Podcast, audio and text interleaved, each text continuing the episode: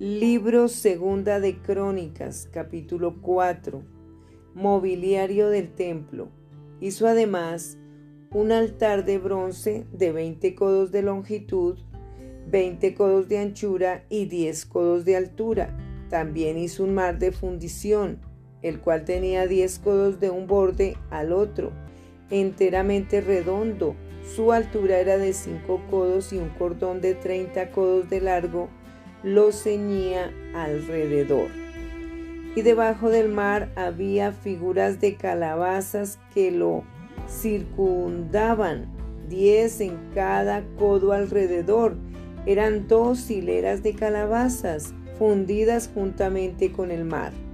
Estaba asentado sobre doce bueyes, tres de los cuales miraban al norte tres al occidente, tres al sur y tres al oriente. Y el mar descansaba sobre ellos, y las ancas de ellos estaban hacia adentro.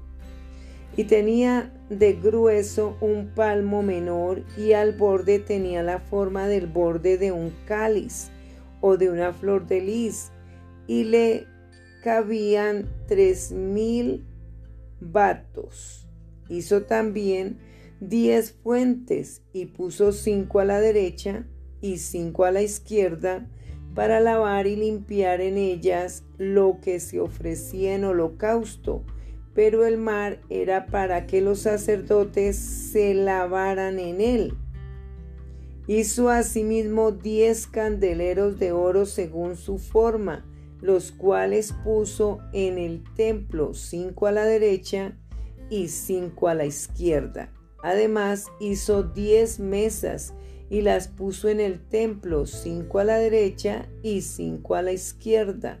Igualmente hizo cien tazones de oro. También hizo el atrio de los sacerdotes y el gran atrio y las portadas del atrio y cubrió de bronce las puertas de ellas y colocó el mar al lado derecho hacia el sureste de la casa.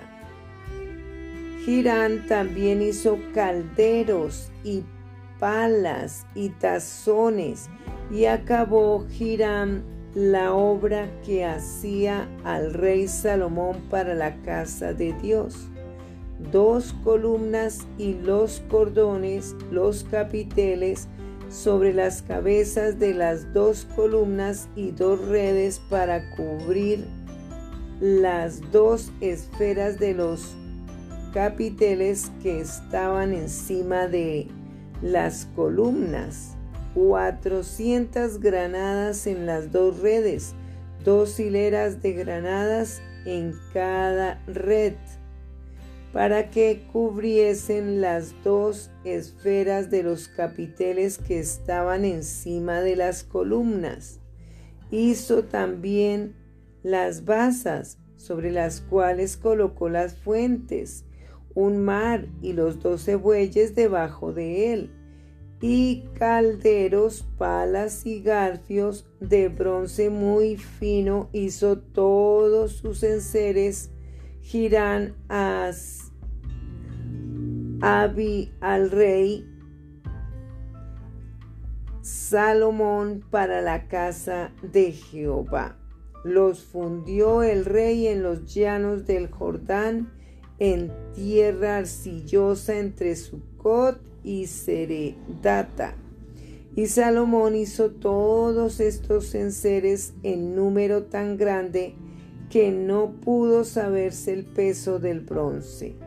Así hizo Salomón todos los utensilios para la casa de Dios y el altar de oro y las mesas sobre las cuales se ponían los panes de la proposición, asimismo los candeleros y sus lámparas de oro puro, para que las encendiesen delante del lugar santísimo conforme a la ordenanza las flores, lamparillas y tenazas se hicieron de oro, de oro finísimo.